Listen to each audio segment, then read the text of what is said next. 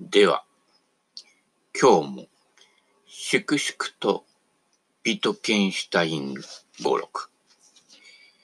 需要と供給には答えません。自分が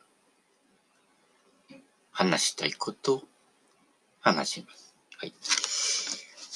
ということで、えー、時々ね、えー、Facebook のセベケンのゴルフの方でね、ライブとかもやりますけどね、あの、YouTube だとチャットとかが次々上がってきて、こう、えー、連動してるんですけれども、Facebook どうもね、連動してこないので、えー、最初の方のコメントだけしか見れなくてね、えー、その後上がってないのかなと思って勘違いしてね、えー、皆さんの言葉をね、無視してるような感じになっておりますけれどもね、気がついておりません。はい。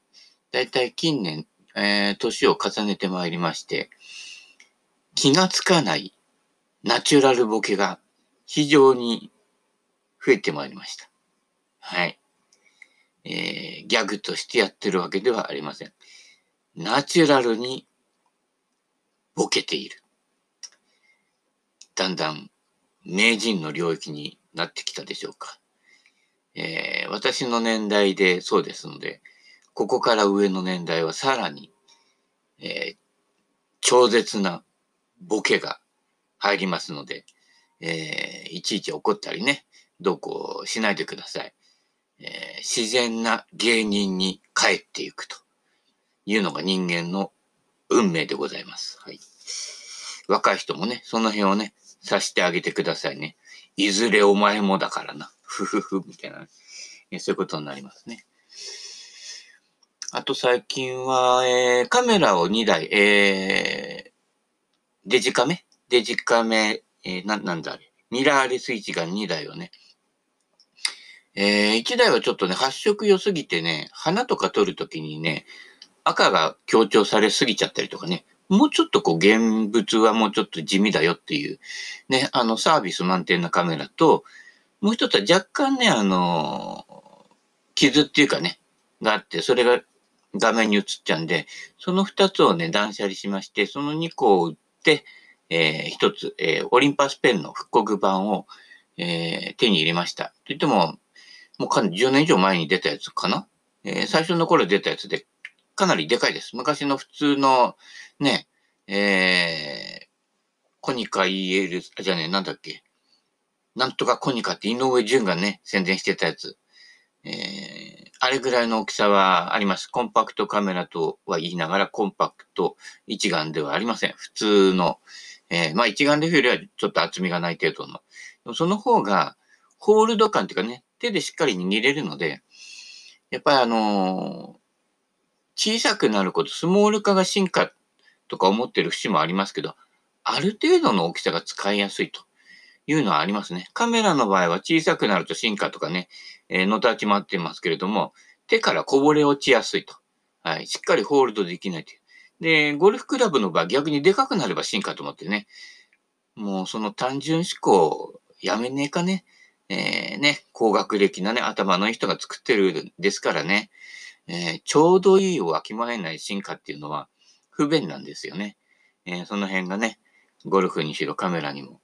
えー、ましてやカメラの場合は、え画素数がね、2000万画素とかね、なっちゃってね、あれね、こうダウンロードするのに時間かかるんですよ。で、そんなね、現場以上にね、くっきり映るようなね、こっちの目が老眼でね、ぼやけてるっていうのにね、そんな鮮明に映っても仕方ないんですよ。ね、4K、8K だってね、進化だって言ってるけどね、画面に 4K、8K を求めるくらいなら、私はね、現場に行きますよ。ね。現場にいたって自分の目がね、衰えてるんだからね、ぼやけて見えたりするわけですけれどもね。やっぱその現場の空気感とかね、そういうものは現場じゃないとわからないと。特に写真なんかは、映像なんかもそうだけど、一部を切り取って全体感のように見せるね。いわゆるマスコミ手法ですよ。もう一部で起こってるのに、それが全世界で起きて大変なパニックになってるよ、みたいなね。それこそオーソン・ウェルズのね、火星人襲来のね、えー、ラジオ放送じゃないけどね、それ信じ、信じる奴が出てきちゃうみたいなね、えー、世界になってくるのでね、気をつけてください。あくまでも小窓から覗いた風景を誇張して、えー、鮮やかに、えー、演出しているだけです。はい。で、周りのナレーションとかもね、想像しいです。テレビとかつけるとね、宣伝にしろ何にしろさ、普段そんなテンションで周りで喋られてたら、うるせえ黙れの世界ですよね。あれまともにこうね、普通だと思って見てちゃダメですからね。はい。粛々と進めてください。はい。えー、私はだから画素数を、えー、落としてます。えー、だいたい400万画素もあれば、昔のフィルムカメラ時代の、えー、プリントと同じぐらいになりますからね。それで十分です。写あくまでも写真ですから。模写ですからね。で、当時も、フィルム時代も、まあ画素数で言えばね、1200万画素ぐらいのね、ものとかがね、結構出てきてたんですけれどもね。あれね、皆さん知らないかと思うけど、私現像所にいたんで知ってるんですけれども、大体、高性能のプリンター、えー、ね、1秒間に何万ダダダダダってプリントしていくんですけれども、1台1億円くらいの機械でね。それでやって、えー、だいたい、まあ30年ぐらい前ですけれども、当時の、えー、メーカーの、えー、業務用の機種でだいたい400万画素ぐらいのレンズでプリントしております。はい。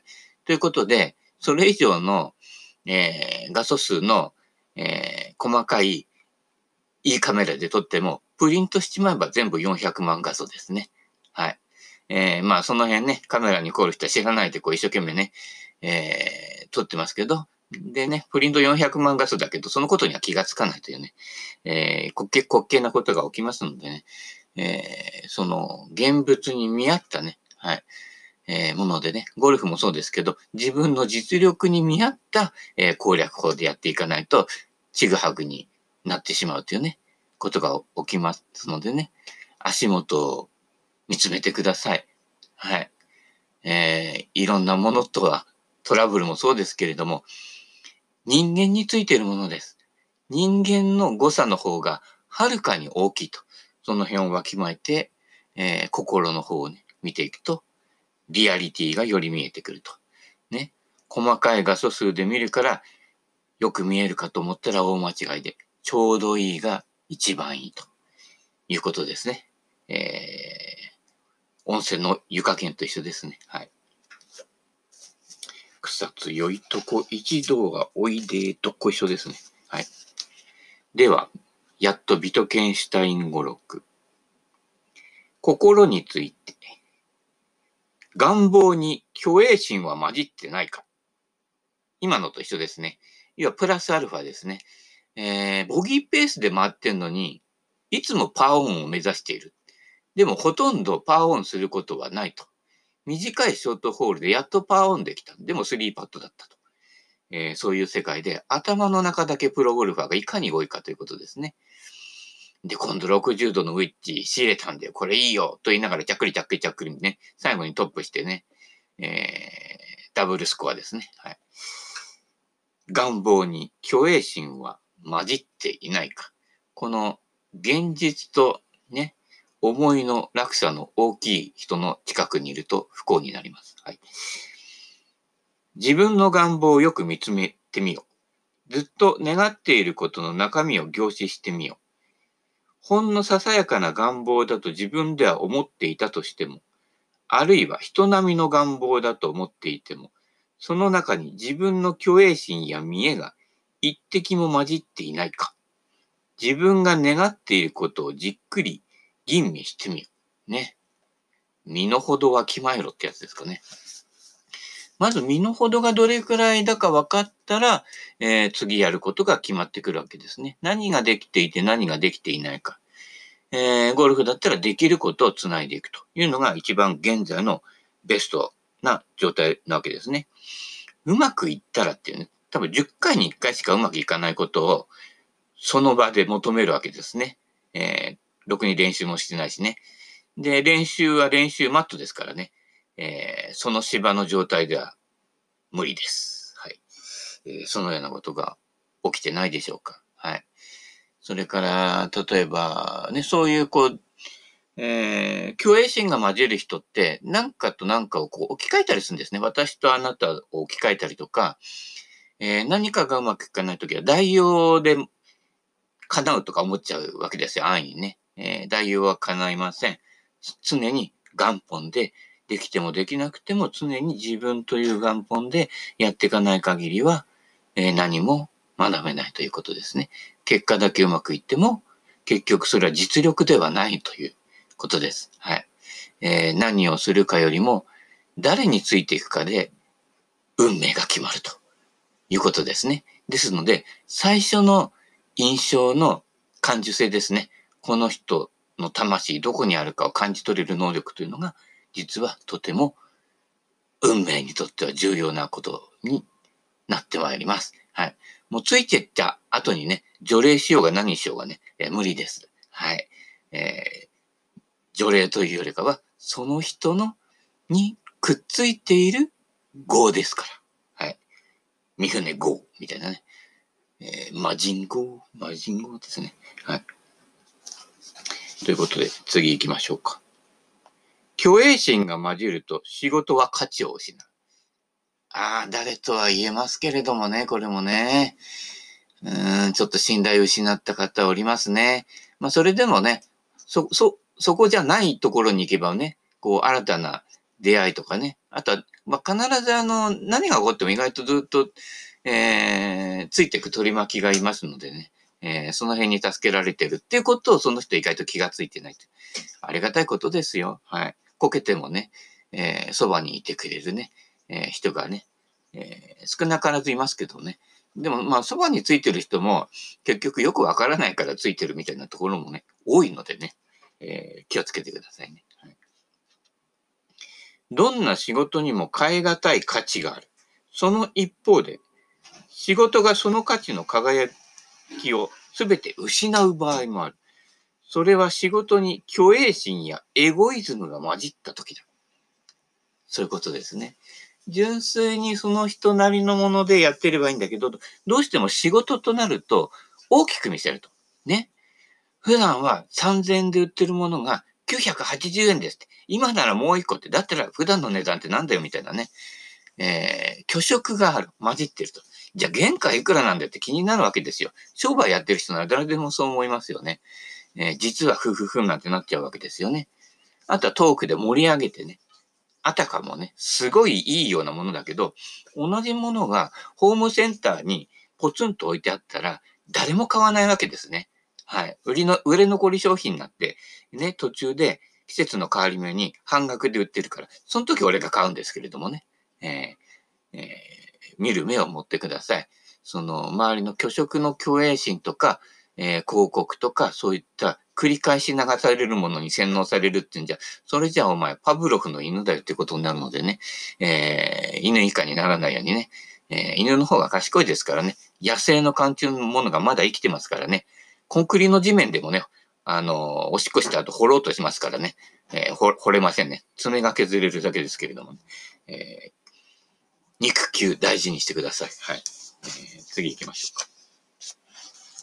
人に負けたくないのは虚栄心が大きいからだ。ね。えー、まあ私もね、意外とあのー、気楽なゴルフと言いながらね、やり始めると負けず、負けず嫌いなところもあってね、あのー、無理して振ってね、えー、腰痛めたりしてね、え人間ダボの間三つをみたいなね、えなりますけれどもね。